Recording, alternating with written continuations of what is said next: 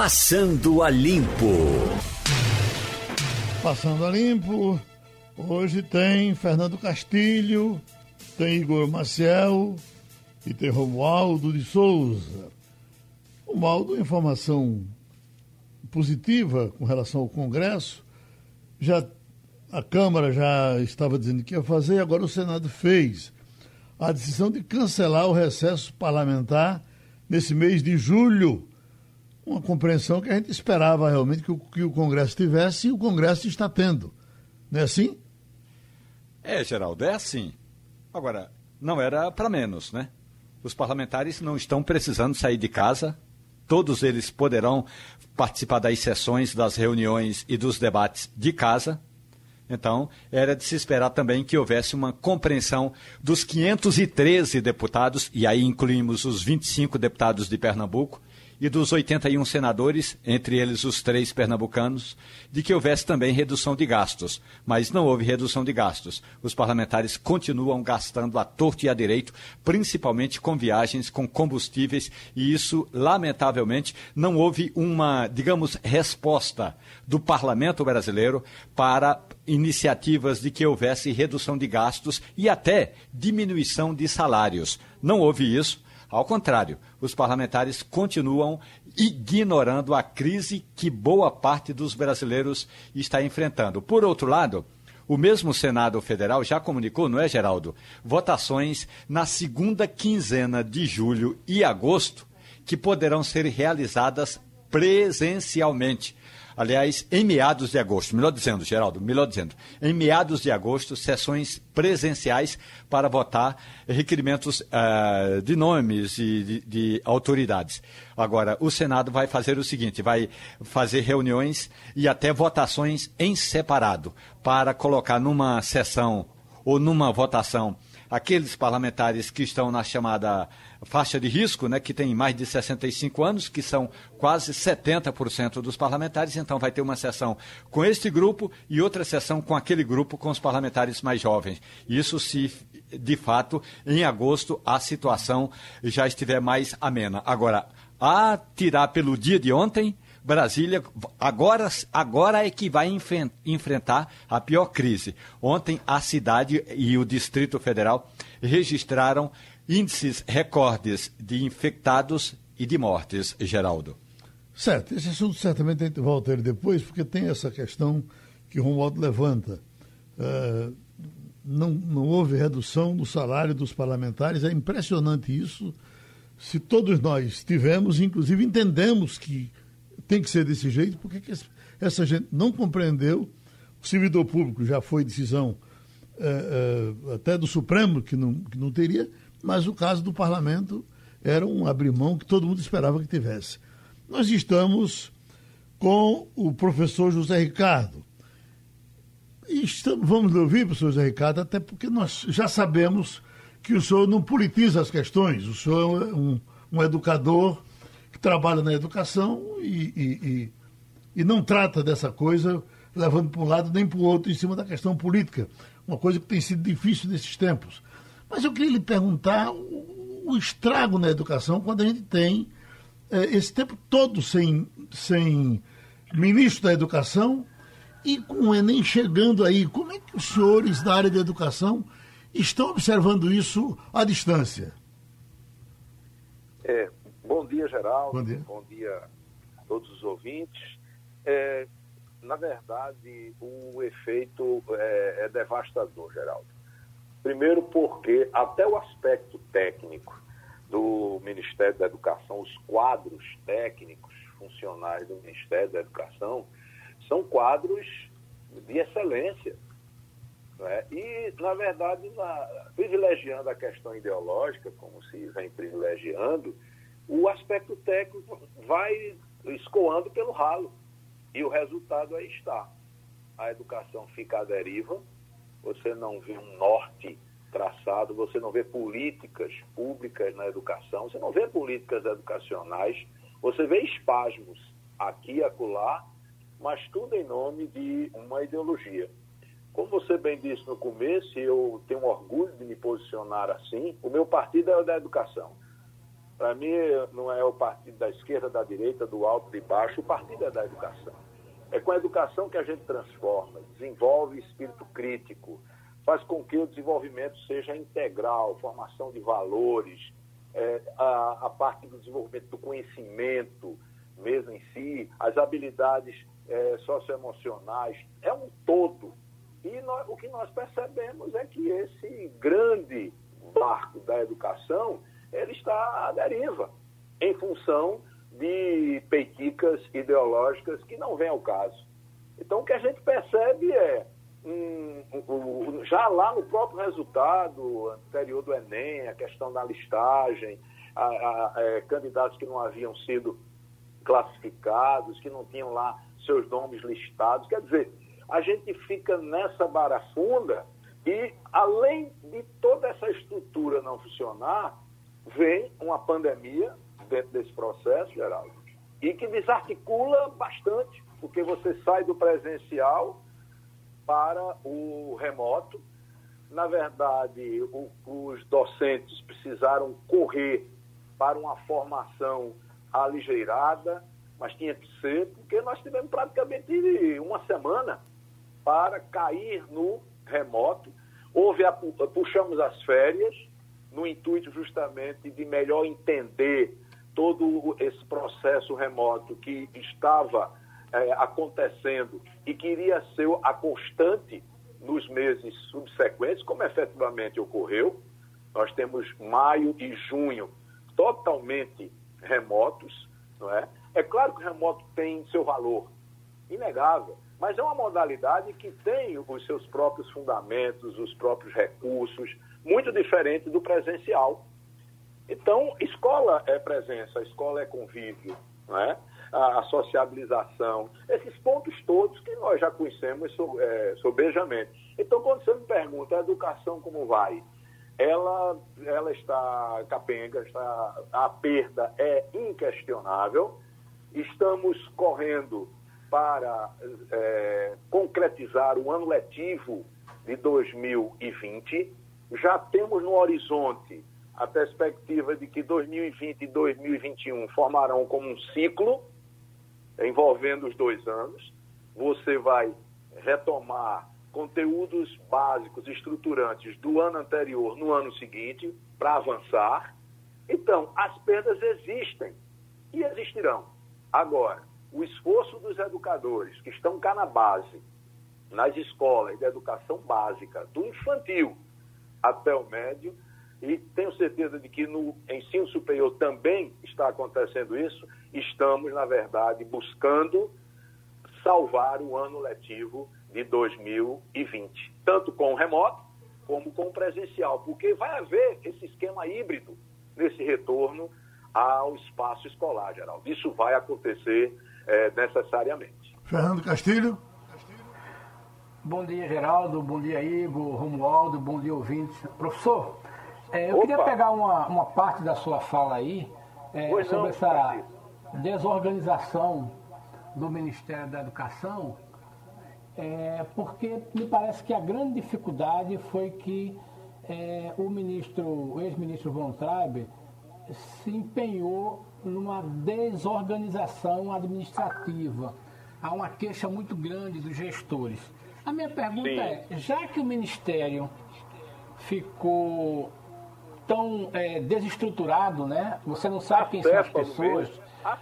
Os estados terão que cuidar deles mesmos, é, da dessa organização. É, os estados terão que avançar é, no que for possível, já que do MEC não vai vir muita coisa. É verdade. Existe. Pois não, Castilho? Pois não. Pode falar. Pode falar. Posso falar? Pode. É, na verdade, isso que você colocou é uma evidência, não é? O, os que estão aferrados à, à, questão ideológica acham que o ministro Weintraub ele fez o que devia fazer. Eu entendo que não. Ele podia ter dado consistência estrutural, desenvolvido a parte técnica, não é? Tem quadros, como eu disse, de excelência, e nós estávamos com a educação andando, com tropeços. A, a, a pandemia está aí, é? trouxe um, um mundo inteiramente novo diante de nós, Mas o, o que falta é exatamente isso. Então, os estados uh, estão assumindo esse papel. Há um, um órgão muito forte, Castilho, que é o CONSED, que é o Conselho Nacional de Secretários de Educação dos Estados. O nosso secretário Fred já foi presidente, não é? Atualmente ocupa, uma, um, um, se eu não me engano, uma das vice-presidências. Enfim, é um, é um colegiado muito forte, porque ele congrega os secretários de educação de todos os estados brasileiros. E eles estão num esforço enorme, procurando afinar com o que está sendo determinado pelo Conselho Nacional da Educação. Então, você veja, quem realmente está no comando da educação brasileira de maneira positiva é o colegiado maior, que é de normatização, não é de execução propriamente, como é o Ministério. Então, o, o Conselho Nacional da Educação, ontem à noite, por exemplo, eles aprovaram por unanimidade um parecer que trata desse momento de retorno às atividades presenciais. É. Então, já tem um parecer anterior, que saiu no final de abril para começo de maio, número 5, que fala exatamente das atividades remotas e valida essas atividades remotas, e porque seria muito pior se rompesse um processo escolar. Imagina, você não ter nenhuma forma de, de exercer o cotidiano escolar. A escolarização rompida, quebrada, já com os prejuízos naturais dentro do momento de excepcionalidade que a gente vive.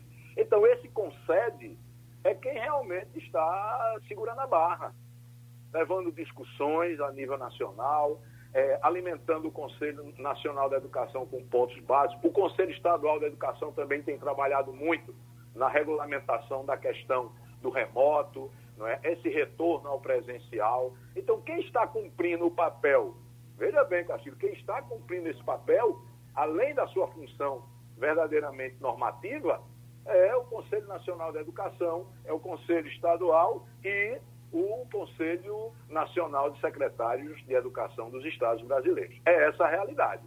Estamos conversando com o educador José Ricardo Diniz, o Pica Fogo Igor Marcel. Muito bom dia, Geraldo. Bom dia, uh, Castilho, Romualdo. Professor, bom dia. A gente tem uma, uma informação já de que o Conselho Nacional de Educação fez uma, uma, sugestão, no caso, de, sobre a organização da volta aos, às aulas no país e não foi homologado ainda pelo Ministério da Educação. Mas uma dessas sugestões é que as escolas não reprovem em 2020. Senhor acha que de alguma forma isso pode atrapalhar, se for realmente acatado, se for definido isso, isso pode atrapalhar o ensino, pode atrapalhar a, a, o desenvolvimento da, da, da, educação aqui? Sim, governo, é o seguinte, esse parecer, ele saiu ontem da, do Conselho, foi para revisão, eu já o recebi, era tarde da noite, eu li ontem à noite mesmo, certo? E é um parecer muito substancioso para você ter uma ideia, ele tem mais de 30 páginas. Certo? Então, ele é um parecer muito consistente são dois relatores competentíssimos. A professora Maria Helena Guimarães, que já foi secretária executiva do MEC, na época de, de Menoncinha, certo? Craque, craque em educação. E outro que já foi presidente, que é o, o professor Eduardo Deschamps. Então, os dois foram autores também do parecer número 5, o anterior, certo? Que falava do remoto e agora falando da volta às aulas. O anterior, Igor, passou um mês para ser homologado e se tornar parecer no MEC. Quer dizer, isso evidencia uma falta de sintonia funcional, né? a engrenagem funcionando tecnicamente. É isso que se quer. Ficar, ficar procurando picuinhas ideológicas dentro de isso é uma loucura propriamente. É um terror isso aí. Então, o que eu vejo é que o Conselho Nacional está sintonizado com esse processo. Então, o Conselho Nacional está preocupado, efetivamente, com essa questão da perda do ano e coloca um princípio que eu acho que é muito importante. Em primeiro lugar, não estão as avaliações formais. A aprovação. Em primeiro lugar, está a aprendizagem. O que é que efetivamente se aprendeu num ano tão atropelado como o que nós estamos vivendo? Então, o foco é na aprendizagem. Eu acho que o parecer acerta em cheio quando toca nisso. Então, é importante esse ano que nós vejamos os conteúdos estruturantes, os chamados conteúdos fundantes, aqueles sem os quais você não vai adiante, você não consegue dar os passos seguintes dentro das áreas de conhecimento, propriamente. Então, essa é a preocupação primeiro. Então, as escolas, ao, ao reorganizarem os seus calendários escolares, devem ter por objetivo maior atingir o ensino e aprendizagem dentro desses conteúdos estruturantes de cada série. E você considerar 2020 e 2021, como eu disse no início, um ciclo, propriamente. É como o primeiro e o segundo ano do fundamental, por exemplo. Você desenvolve a alfabetização e o letramento, não é isso? Então, o primeiro ano você desenvolve esse processo de. Você desenvolve, sobretudo, é, leitura, não é? Você, você desenvolve esse processo, leitura, escrita, significativas e raciocínio lógico matemático. Então, esses são os fundamentos, não é? Você tem leitura e escrita significativas e automaticamente você tem o raciocínio lógico matemático compondo isso aí. No segundo ano, você consolida esse processo e dá passos à frente. É o que nós chamamos de um ciclo, propriamente, que envolve normalmente dois anos escolares. Isso vai ter que acontecer. Só não vai acontecer nos anos finais. Por exemplo, do quinto, quando eu passo para o sexto, é mais difícil. E do nono para o primeiro do ensino médio é mais complexo. E mais ainda no terceiro ano do médio, quando o aluno já vai prestar vestibular, já vai fazer Enem, etc. Então, eu acho que o ano não está perdido, Igor. Não está. Certo? Descendo com unhas e dentes. Está prejudicado? Sim, está prejudicado. Mas não está perdido. E nós devemos, então, buscar a aprendizagem como elemento fundamental. As avaliações têm que ocorrer? Claro que tem, porque você precisa dimensionar, você precisa medir de alguma forma se a aprendizagem ocorreu efetivamente. Mas não a preocupação da nota pela nota. Você deve verificar é, claramente se os fundamentos, quatro áreas de conhecimento, elas, esses fundamentos efetivamente ocorreram em termos de aprendizagem. Isso é fundamental. E no ano seguinte, você retomar esses fundamentos e avançar com os tópicos, com os objetos de conhecimento do ano seguinte. Então, eu acredito que nada está perdido. Eu vejo sempre o copo meio cheio, sempre, sempre, sempre. E acho que nós temos muito esforço pela frente, temos muito a fazer nessa reposição, nessa retomada, nessa avaliação diagnóstica de retorno que vamos fazer agora, com a volta ao presencial. Esses pontos todos são fundamentais, mas com foco na aprendizagem. E esse parecer novo do Conselho Nacional da Educação toca exatamente nisso. Romualdo de Souza. Meu querido professor José Ricardo, bom Meu dia, caro, tudo bem com o senhor? Como vai? Olha, professor, eu vou olhar o copo meio vazio. Não o Brasil precisa realizar, em, em função dos calendários, é, tanto do ensino médio, fundamental, como no ensino superior, o Enem, o Exame Nacional do Ensino Médio, professor. Pois a maioria dos estudantes é, optou por adiar essa data a maioria dos daqueles que participaram, porque a maioria não participou. Portanto, a maioria dos que participaram dessa, dessa consulta optou por esticar a corda o quanto for possível. Lhe pergunto, é. esses estudantes estão realmente em condições de fazer um Enem é, é, tendo ficado esse tempo todo parado e com boa parte dos nossos estudantes, professor, sem ter sequer acesso a livro didático, a material didático, a internet para estudar? Essa sua colocação é muito importante, Romualdo. Sem dúvida alguma que a, a, a pandemia trouxe um sério risco de ampliar o fosso no processo educacional. Eu não tenho a menor dúvida. Certo? Essa desigualdade do, do ponto de partida, que é a educação, ela vai se acentuar nos primeiros momentos. Vamos ter que correr muito. É um desafio enorme para os gestores públicos, para nós, todos enquanto cidadãos, na verdade, a gente conseguir reparar parte desses danos que estão acontecendo efetivamente. Agora, o, o, o importante é que um aluno no terceiro ano, para você ter uma ideia, nós temos mais de 5 milhões de candidatos, certo? Desses 5 milhões, você tem algo em torno aí de 40% de alunos, de 30% a 40% que são, alunos, que são alunos concluintes do ensino médio. Então, na grande maioria, já são alunos que já estão fora da educação básica, certo? Desses 5 milhões. A, a dor é grande porque se nós atentarmos para um detalhe de que nos anos anteriores, mais da metade dos alunos concluintes, vejam bem, concluintes do ensino médio na escola pública não fazem o Enem, vejam bem, mais da metade não faz.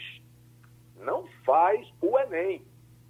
Então, esse contingente já vai para uma mão de obra, vamos dizer assim, sub, propriamente. Subutilizada, propriamente. Então, essa questão da desigualdade, ela existe e tende a se ampliar, propriamente. Agora, o aluno, esse contingente de 30%, 35%, vamos dizer, de alunos concluintes, esse realmente tem maior dificuldade. Agora, os outros têm já uma autonomia tal que a própria vida está ensinando que eles estão correndo atrás. E esses alunos concluintes também, porque eles já têm um processo de autonomia, mesmo que as limitações existam. Então, o prejuízo vai haver? Vai. Vai haver sim, já está acontecendo, sem dúvida. Agora, esses alunos ainda têm como se mexer, propriamente. Ah, o MEC colocou três datas: colocou dezembro, colocou janeiro e colocou maio. Vocês sabem que dos votantes, a maioria votou em maio, certo? Ora, em maio, a dificuldade maior vai ser para os alunos concluintes, porque eles vão terminar o ano letivo deles possivelmente em dezembro, porque a vida continua para os alunos de, de terceiro ano não é? E para quem está se preparando para o Enem. A vida continua. O remoto está firme e forte aí. Sobre, para o terceiro ano ele está azeitadíssimo. Para o Enem está azeitadíssimo. Para o SSA ele está azeitadíssimo.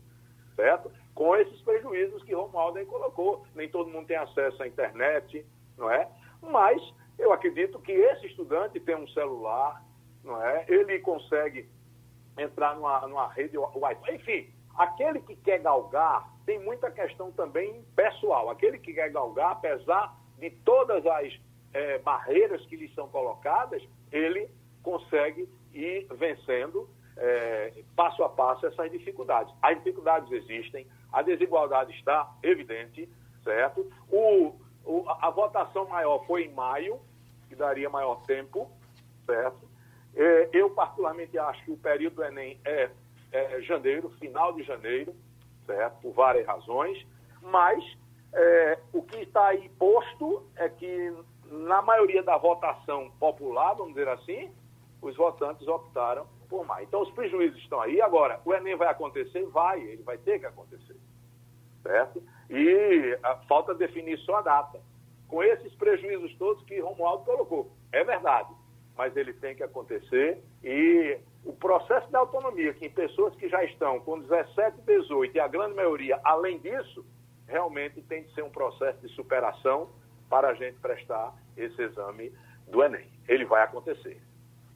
Pois não, a gente agradece a contribuição do professor educador José Ricardo Diniz, aqui ao Passando a Limpo, com o Fernando Castilho, números que estão chegando aqui agora, Castilho, para se falar um pouco de dinheiro, de finanças, da situação eh, de pequenas empresas, etc. Tem aqui, dados preliminares apontam um novo tombo na arrecadação federal. O governo ficando cada vez mais sem dinheiro. Aí vem, os números indicam que o país pode fechar o quinto mês seguido de retração nas receitas, agravando o cenário de déficit nas contas públicas em 2020. Números prévios colhidos pelo Sistema Integrado de Administração Financeira apontam até agora para uma queda aproximada de 25%, mas os números podem variar conforme são utilizados até a divulgação oficial do fim do mês. Esse é um dado da situação do governo. A situação de pequenas empresas que não, não estão tendo acesso a financiamentos, a que grandes empresas viram bancos de fornecedores que não obtêm créditos. A dificuldade apontada pelas pequenas empresas em acessar as linhas de crédito emergenciais do governo fez recair sobre os grandes grupos empresariais o papel de financiador das atividades de seus fornecedores e distribuidores, enquanto, de um lado, houve dilatação nos prazos da cobrança dos clientes da distribuição que tiveram esclarecimentos fechados nas cidades em quarentena, do outro, a necessidade de garantir o fluxo de suprimento do retorno às atividades, vem exigindo a antecipação de pagamentos a fornecedores que sofrem com a insuficiência de caixa em razão do longo período de interrupção dos pedidos. É muita ginástica? É. Geraldo, a gente tem que responder a essa colocação sua de duas formas. Primeiro, é, o governo de fato não conseguiu fazer esse dinheiro chegar na ponta. O governo não tem tecnologia para fazer isso. O Brasil é um país que as empresas, principalmente as pequenas e médias empresas, muito, se relacionam muito pouco com os bancos. E numa crise como essa, o banco aplicou o manual e o dinheiro não chegou. Esta solução de algumas empresas, ela vem sendo feita informalmente é porque as empresas perceberam o seguinte: olha, se eu não ajudar meu fornecedor, ele não tem o que me entregar como matéria-prima e eu também não termino o processo produtivo. Então, algumas empresas começaram primeiro botando dinheiro na mão do fornecedor para ele não fechar, e agora, no segundo momento, estão emprestando dinheiro para uma forma de capital de giro. Tem uma coisa nesse negócio aí do governo que é muito sério, que é o seguinte: o governo montou um projeto que quem toma dinheiro, por exemplo, uma franquia, toma dinheiro para ajudar seus franqueados, vamos dizer assim, 50 milhões, ele é só intermediário.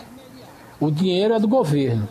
Mas o governo botou uma cláusula lá, Geraldo, que se o franqueado não pagar, quem paga é a franqueadora. O cara não vai querer isso. Então é mais fácil ele fazer um acordo direto com o franqueado dele, ajudar de um jeito, do que entrar num, empréstimo federal em que ele é o, o veículo, mas se o cara não pagar, ele é responsabilizado. Então isso aconteceu. O governo também ficou numa situação muito constrangedora porque o dinheiro não chegou na ponta, Geraldo. E aí os caras começaram a dizer o seguinte: já que não está chegando para micro, vamos emprestar para médias empresas. Aí são as médias empresas que têm garantia. Aí, resultado, o cara, o, aquele Pronamp está saindo dinheiro para a média empresa e não está saindo para pequeno. Então, essa é uma situação muito difícil que reflete aonde? No caixa da viúva. O, as empresas não estão conseguindo faturar, não estão conseguindo é, entregar produtos e, consequentemente, não estão pagando impostos. Quando você junta aquelas isenção que ele deu com essa dificuldade das empresas se reativarem, dá nisso aí. Há uma expectativa de que o governo perca muito dinheiro e aí se explica um pouco aquele veto de não querer manter as, as desonerações em 21. O governo quer manter até 20 para ver como é que fica. Mas é aquela história, é incompetência na hora de emprestar o dinheiro ao pequeno e o drama que está acontecendo na economia real, que como ela não está rodando, você não paga imposto. Certo. Quer esse assunto, Igor? É, a gente está falando sobre uma situação, é, Geraldo, que é uma situação difícil para essas empresas, o Castilho estava dizendo, e é difícil para essa retomada da economia. E aí eu queria aproveitar para é, falar um pouquinho sobre como o Brasil é, Falou-se tanto no início da pandemia, e Bolsonaro falou tanto no início da pandemia, que precisava se preocupar com a economia, que precisava cuidar da economia, que era muito importante, que era muito importante, e no fim das contas a gente não cuidou nem de uma coisa nem da outra. A gente está numa situação agora que a economia preocupa, preocupa muito, e a gente ainda está aí caminhando para os 70 mil mortos, infelizmente, caminhando para uma marca de 70 mil mortos pelo coronavírus. Então, não houve. A, a, ele nem se preocupou com uma coisa nem com a outra, e agora a gente está tendo a reação, inclusive uma reação internacional. A imagem do Brasil está péssima fora do país. Ontem, quando foi confirmado o, o, a Covid-19, quando foi confirmado com Bolsonaro o exame positivo, a, os principais eu recebi imediatamente, que eu fico recebendo umas notificações de jornais do Brasil e também do, do exterior. Então eu recebi três notificações, no, assim, com, com espaço de um minuto do New York Times, do Washington Post, é, várias é, notificações, e do Wall Street Journal também, chegando tudo ao mesmo tempo e dizendo: o presidente que mais negou a pandemia agora confirma que está com Covid. O presidente, então, e, e, fazendo os textos fazendo muitas críticas ao Brasil e fazendo muitas críticas ao governo do presidente Bolsonaro. Então, nós não fizemos uma coisa, não fizemos a outra e ainda estamos com a imagem terrível, uma imagem horrível lá fora. A gente realmente vai ter muito trabalho para recuperar é, esse período que a gente teve agora. Romualdo de Souza.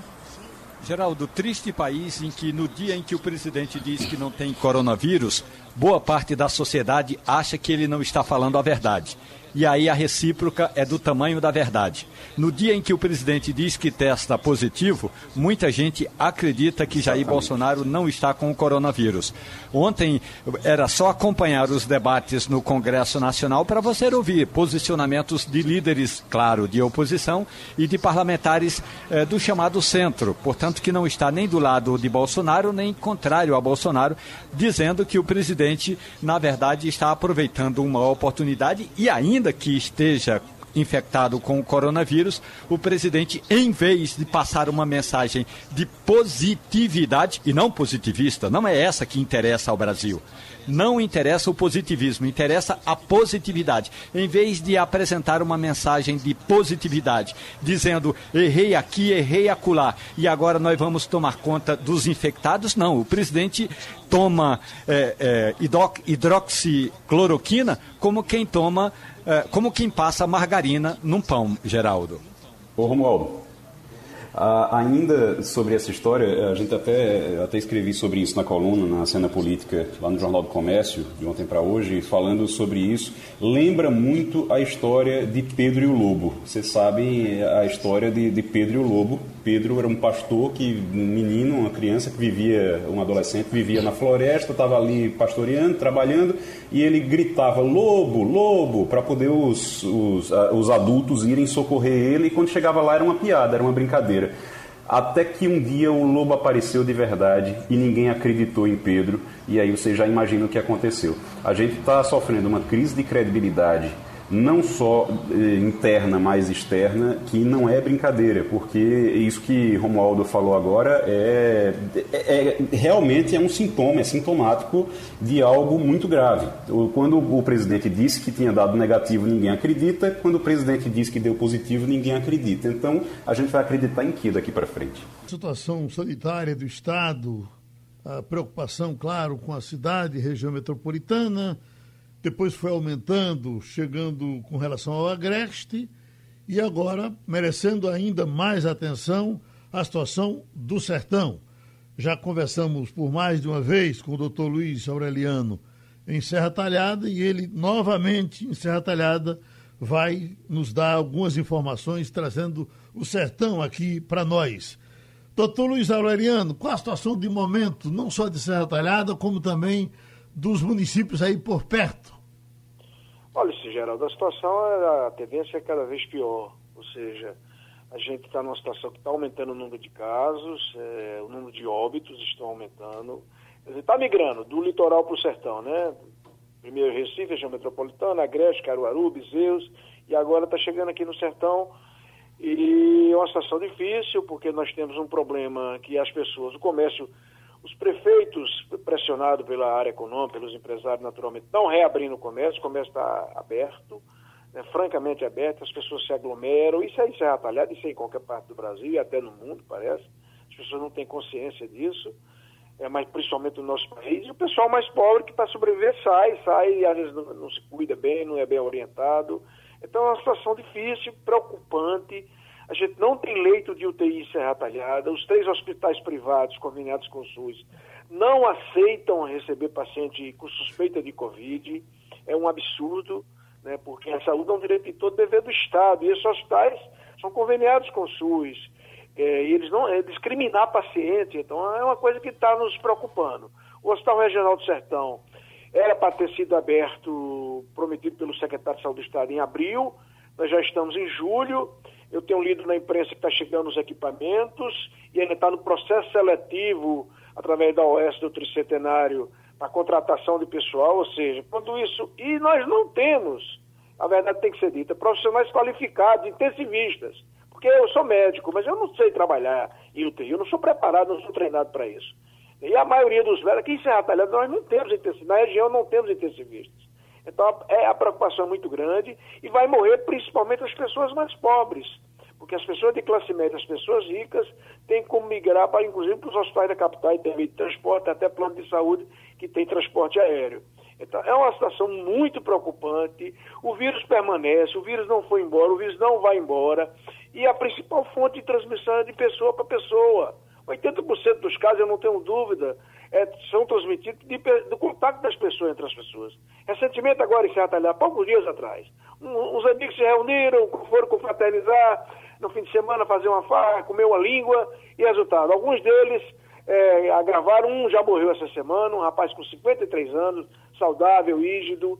Então, assim, é uma situação muito difícil, muito preocupante, não nos planejamos, não estamos organizados, e estou muito preocupado, Geraldo, muito preocupado. Doutor Luiz, a gente pouco tem escutado falar de Triunfo, que é tão pertinho aí de Serra Talhada. Que informações o senhor tem de Triunfo? Olha, Triunfo é uma cidade menor, uma cidade fria, é, não tem muito caso em Triunfo, a informação que eu tenho é até porque tem o ex-prefeito de lá que é médico, Luciano, que é até médico anestesista, eu às vezes tenho contato com ele, e, mas não tem. E até porque toda essa região, qualquer coisinha mais séria, corre para Serra Talhada. Serra Talhada é, é, é, o centro dessa região, inclusive assim da Paraíba, que é fronteira com a gente aqui, Manaíra, Princesa Isabel, Triunfo, essas cidades todas aqui, Flores, Calumbi, tudo vem para Serra Talhada, São José de Belmonte, Betânia, Floresta, é, e essa parte aqui da Paraíba. Então, mas essas cidades, ou não tem grande densidade populacional, ou não tem grandes, grandes aglomerados, é, a, a, tendência é que é, é, a Covid não estoure, a tendência é essa. Mas a Covid veio, está aí, tem transmissão comunitária, mas eu repito, o hospedeiro é o ser humano. Então a transmissão é, é, do contato pessoal. Quer dizer, o pessoal numa farra, uns oito, dez amigos reunidos, sem máscara, bebendo, comendo, todos adoeceram, uns mais graves, né, um já morreu, um rapaz de 53 anos, enfim, é uma situação muito difícil. Doutor Luiz Aloriano, estamos conversando com ele, temos Fernando Castilho, temos Igor Maciel e temos Romualdo de Souza. Igor Maciel. É, doutor, muito bom dia. A gente sabe que existe uma preocupação não só nas cidades, no interior, mas também no, na zona rural. E a zona rural é uma grande preocupação porque a gente tem casos já na zona rural, no, no, sertão, inclusive. A gente sabe que o vírus ele vai se estendendo pela rodovia, vai sendo levado pela rodovia, já se espalhou por todo o estado, mas a zona rural tem não só a dificuldade é, de conhecimento mesmo sobre a doença e sobre o que deve ser feito, mas também a dificuldade de acesso para profissionais de saúde. Como é que isso está sendo tratado aí na região? Não está sendo tratado. Nós temos atenção básica. Os programas, o programa de saúde da família, as unidades de saúde, que tem médico, que tem enfermeiro, que orienta as pessoas. E assim, a mídia, a mídia tem feito, se não fosse a televisão, o rádio, a mídia de uma forma geral, nós estávamos, estaremos fritos, né? Mas não tem, um, não tem um planejamento, não tem um programa específico para isso. É uma coisa por demanda espontânea, ou seja, as pessoas têm acesso à unidade de saúde. Se for um caso leve, o médico e a enfermeira orienta, trata, encaminha, mas encaminha para onde? Quer dizer, para o hospital do Estado, que está assoberbado, porque os hospitais privados conveniados não atendem Covid, suspeita de Covid. Então não há um planejamento. Dizer, diferente dos outros países, como a China, que começou por lá, e hoje não tem mais caso. Porque tem que ter isolamento social. Ou faz o isolamento social para valer, para valer mesmo, não, não pode brincar. Então faça a escolha de Sofia, né? Então abre a economia, bota para trabalhar, para se aglomerar. E nós temos milhões e milhões de brasileiros que não tem emprego formal, tem que batalhar o dia a dia. Mas não há um planejamento, não há, a gente vai. É, é assim, é o problema aparecendo e a gente tentando resolver. Não há um planejamento estratégico, não há um, uma política de prevenção, de orientação, de educação permanente, para que a nossa população possa se resguardar e se proteger. E é na luta pela sobrevivência. Então a zona rural tem uma vantagem, não tem densidade populacional, uh, uh, os sítios são espalhados, mas as pessoas também se aglomeram, socializam nos distritos de Serra Talhada, no distrito da cidade do interior. No final de semana, o pessoal se junta, a turma mais jovem se junta para tomar uma cervejinha, para tomar uma cachaça, e se contaminam e que migram tudo para a cidade. E a gente não tem leito hospitalar organizado, estruturado, e para atender essa demanda que ainda vai estourar. Aqui ainda não chegou no ápice. Então nós tivemos em torno, em Serra Talhada, aqui, que migra para cá, em torno de 4 mil casos, confirmados só 791. E mesmo assim a gente tem uma subnotificação, porque o Brasil não massificou em teste, os testes. E esses testes rápidos, eles não são confiáveis. A grande maioria deles dá muito falso positivo, muito falso negativo.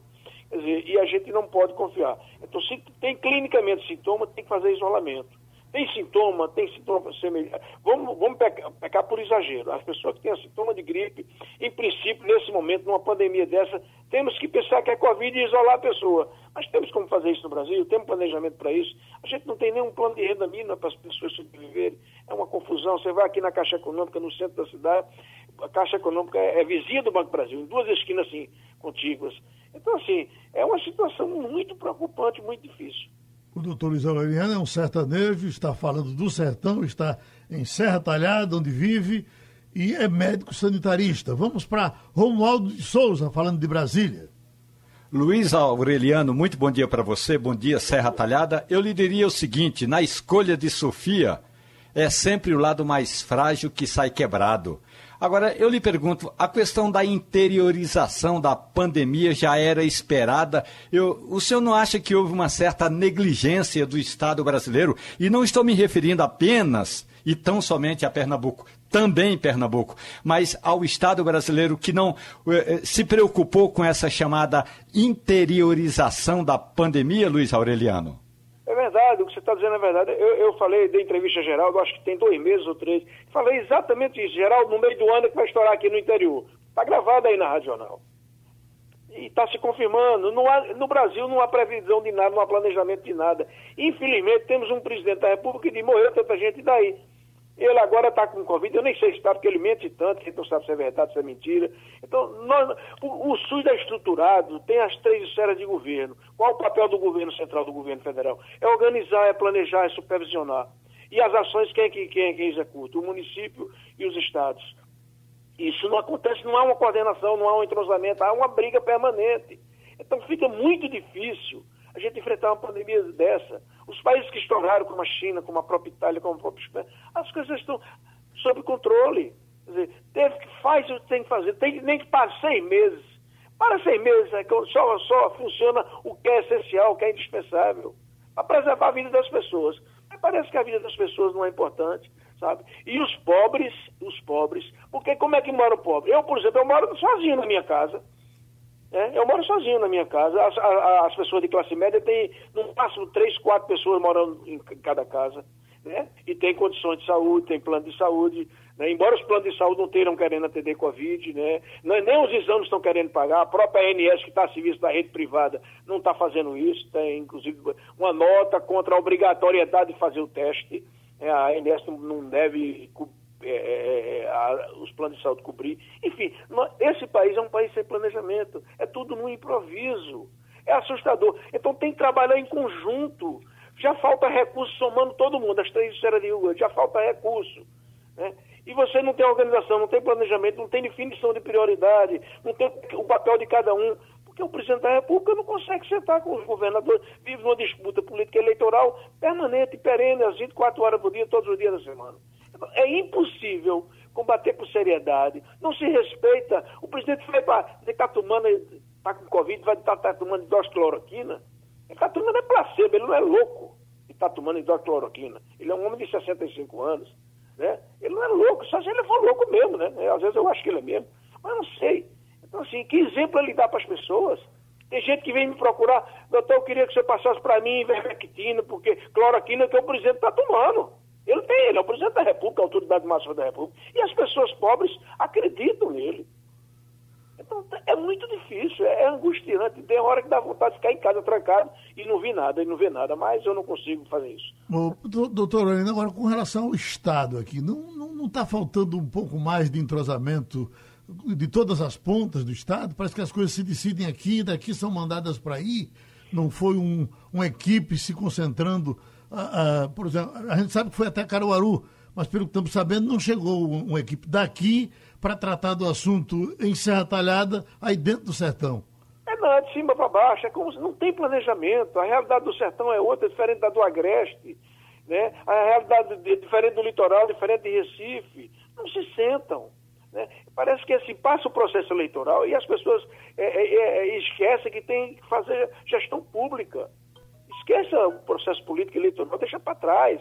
Mas não, o prefeito Serra Talhada, que é a oposição ao governador do estado, não se juntam, não se sentam, não planejam, já ficam de olho na eleição, o que, é que vai dar, é, é vai handicap eleitoral para mim ou não. Então realmente não tem isso.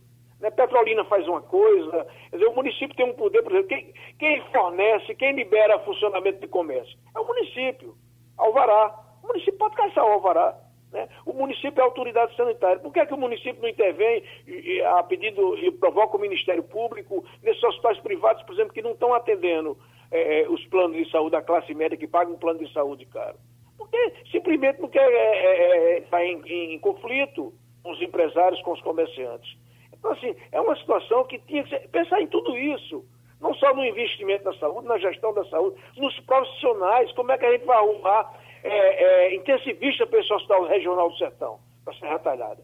É, no edital, eles estão é, é, é querendo contratar 21 intensivistas esse hospital do Sertão. Onde é que vão arrumar esses 21 intensivistas? Pagando um salário de mensal de 10 mil reais. Não vai. É um profissional altamente qualificado. Não vai, não vai conseguir, porque o risco de se contaminar é alto.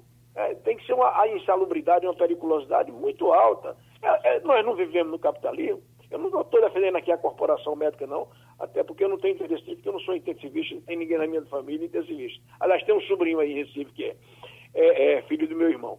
Então, assim, é, é, é, é uma situação muito difícil, Geraldo. É angustiante. Olha, eu, eu sou sanitarista, né, pela Fiocruz, da, enfim, tenho 47 anos de formado, faço 48 de dezembro, mais 6 anos de medicina. Sou mais, mais de 50 anos dentro da medicina.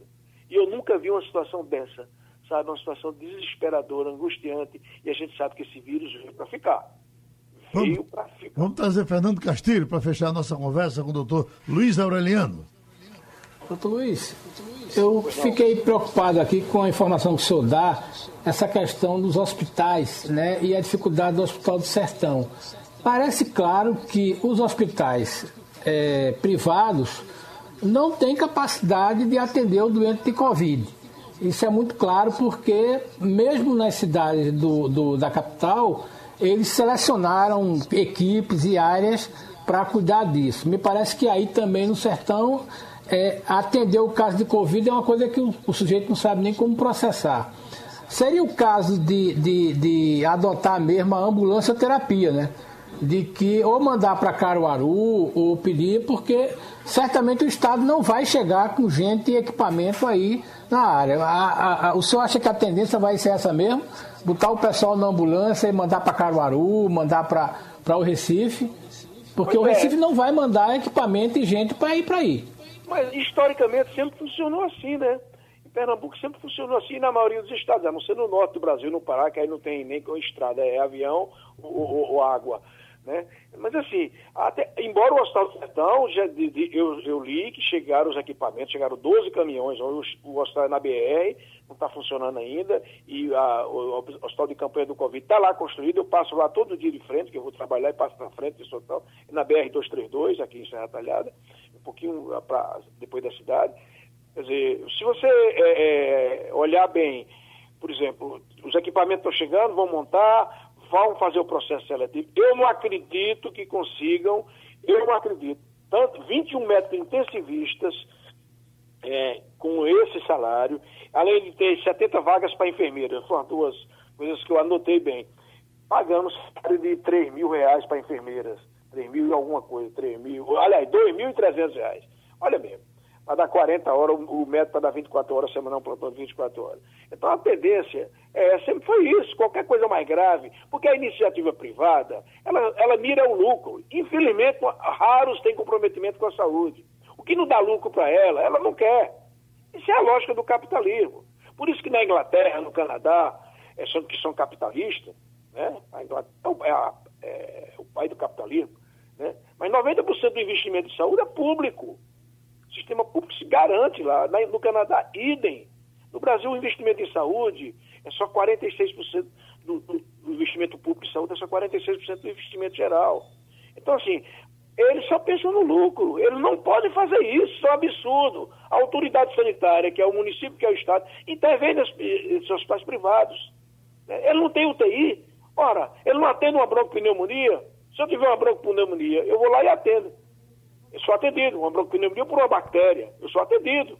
Né? Agora, se for Covid, né, aí todo mundo tem medo, porque discrimina, né, é uma coisa nova, não há um tratamento específico, que é um, é um vírus, não há um antibiótico para isso, não há um tratamento. É, é tratamento de suporte, sintomático, né, enfim, corticoide, outras drogas que se usam para ajudar e, e ventilação mecânica, oxigênio, etc, etc, etc, etc. Então, assim, é a questão da lógica, é, é, é do lucro.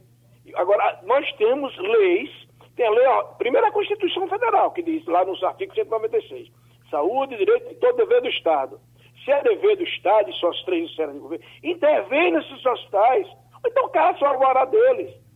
Pode intervir a autoridade sanitária para isso. Agora, não tem coragem política de fazer isso, porque vão contrariar os interesses né, dos empresários, dos, dos políticos, dos amigos, do, dos comerciantes etc, etc, etc. A gente então, agradece a doutor Luiz Aureliano, mais essa contribuição aqui. Ele falou de Serra Talhada no Passando a Limpo. Já na reta final, uma passadinha pela vida de cada um dos nossos participantes de hoje. Romualdo de Souza, a sua agenda hoje em Brasília. Olha, Geraldo, eu vou fazer um acampamento ali na porta do Palácio da Alvorada. É na porta da casa do presidente da República. Por quê, Geraldo? Tem um grupo de bolsonaristas que resolveu fazer uma vigília. Então eles estão lá desde a última segunda-feira à tarde, logo após o presidente anunciar que tinha voltado do HFA, o Hospital das Forças Armadas, e feito o teste da Covid. Ontem o presidente disse que está infectado, então há um grupo que está fazendo uma vigília. E esse grupo chamado de Movimento Ecumênico em Favor da Saúde do Presidente. Então vou dar uma chegadinha lá para ver é, se de fato é tão ecumênico assim, qual é a intenção desse grupo e para ver se o presidente dá uma palavrinha com os manifestantes. Vou dar uma chegadinha lá e também vamos aguardar para ver como é que vai se desenrolar uma votação importante aqui no Congresso Nacional, não é? É, Geraldo? Porque tem vários projetos que estão em andamento, o Congresso está votando projeto atrás de projeto e a gente precisa acompanhar essa lei que trata da fake news, a chamada Lei das Fake News. Geraldo. Uma informação que chega aqui agora: morreu o doutor Djalma Xavier de Farias. Djalma Xavier de Farias, poeta, escritor, jornalista, advogado criminalista, procurador de justiça do Estado o sepultamento do Dr. Djalma Xavier de Farias vai ser às 16 horas de hoje no cemitério Parque das Flores. Vamos fechando. Igor Marcel. Geraldo, hoje é dia de a gente continuar acompanhando ainda essa questão de Bolsonaro, ver como é que vai ser o, a recuperação dele, como é que ele vai se movimentar hoje, porque ele vem já desde ontem, apesar de estar doente e isolado, ele vem é, gerando notícias, digamos assim, com aquela história de tomar hidroxicloroquina num vídeo. Mas, fora isso, a gente tem também informação local aqui, a gente vai estar acompanhando a movimentação já para a eleição municipal. Ontem aconteceu uma reunião do PSOL é, para definir o apoio ao PT, no caso a Marília Reis, se Marília Reis for realmente candidata.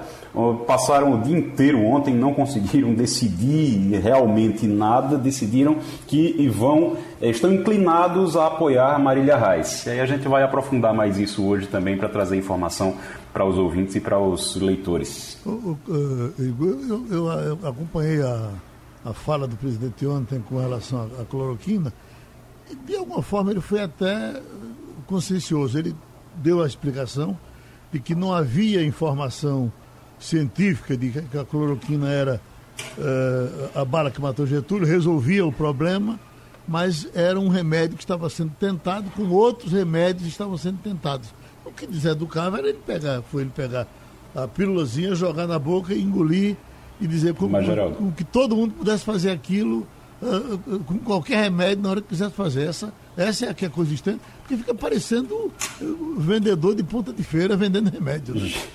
Geraldo, você, você já fez muito isso, até muito mais do que eu, e eu já fiz isso muito na TV, na, na televisão também. O tal do merchandising. O texto de ontem era um texto de merchandising. Sabe quando você faz merchan de algum medicamento, de alguma coisa que diz, olha, tem que consultar seu médico, mas eu confio.